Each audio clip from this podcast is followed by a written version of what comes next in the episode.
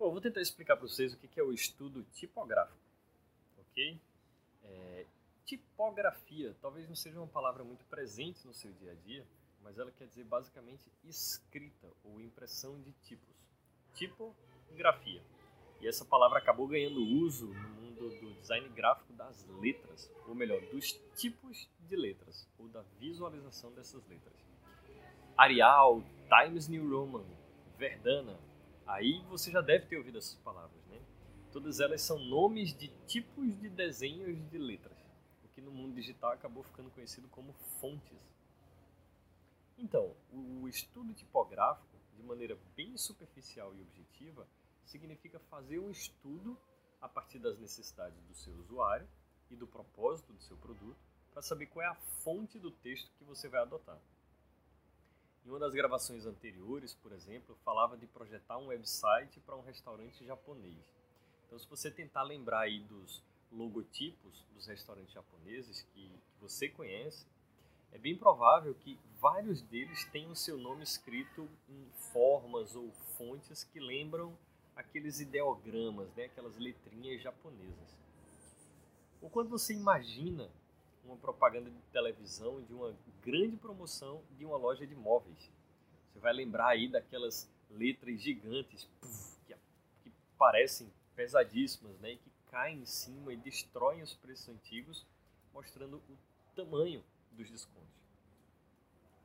Essas escolhas de fontes não são feitas de maneira aleatória, são feitas de maneira intencional. E cada uma dessas escolhas carrega consigo um conjunto de informação. Por isso, o estudo tipográfico é muito mais do que apenas uma escolha do tipo de letra ou texto de uma composição. Ela é, na verdade, uma projeção, preferencialmente intencional, de um conjunto de informações subliminares sobre o nosso produto. Algumas fontes você bate o olho e vê que se refere a algo infantil, outras se referem a algo antigo, outras a algo mais sério, né? e por aí vai. A forma gráfica das fontes carregam consigo os seus significados e as suas personalidades. É, porém, ao mesmo tempo, as fontes têm uma utilidade, ou seja, elas precisam se preocupar com a efetividade da comunicação, com a clareza do texto, com o conforto ou desconforto visual que a gente quer gerar e que as próprias fontes causam. Aquelas pontinhas, por exemplo, que você vê em algumas fontes, são chamadas de serifas são próprias para serem utilizadas em textos longos, né, porque elas conferem um conforto maior do que as fontes não serifadas para a leitura de textos compridos. Né? É, as fontes não serifadas, então, geralmente são mais utilizadas em trechos curtos. Essas duas são diferentes das fontes display, que são aquelas que são usadas em marcas, logotipos, tipo aquela da Coca-Cola. Né? Essas fontes não servem para texto carregam muitos outros elementos gráficos que dificultam a leitura. Então, a forma, o tamanho, a combinação de cores das letras, a, a combinação de cores e fundos de fontes são apenas alguns elementos mais básicos da tipografia.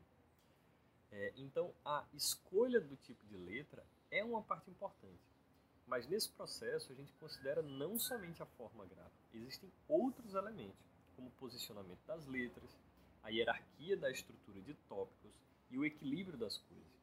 Por exemplo, um título um pouco maior, negrito, né, o conteúdo é um pouco menor, é, essas duas coisas são posicionadas uma próxima da outra, criando uma espécie de representação de um bloco de parágrafo e por aí vai. Então, o alinhamento dos textos, o, os recuos de parágrafo, o espaçamento entre as linhas e até os espaços vazios entre os caracteres são escolhidos de propósito, buscando projetar os nossos textos, de novo, com personalidade e efetividade, buscando ajudar na criação daquela experiência do usuário que você quer. Experiência rápida. Você entrar aí no site, por exemplo, da Talkstock, você vai encontrar uma fonte provavelmente fina, com um largo espaçamento entre as linhas, uh, alguns títulos em negrito para destacar as links destacados com uma cor específica, tudo posicionado de uma forma bastante organizada, limpa, moderna e elegante, que remetem a mais ou menos as mesmas características que você encontra na loja física. Agora você entra aí no site das lojas americanas. Na primeira tela você vai ver um negócio um pouco mais caótico. Né? Embora eles usem a mesma fonte, é, existem ali pelo menos umas 10 configurações de cores diferentes. É, uma grande variedade de tamanhos. Né? Uma palavra querendo chamar mais atenção do que a outra. Né? De novo, causando mais ou menos a, aquela mesma sensação de bagunça organizada né, que você provavelmente sente quando entra numa loja americanas física.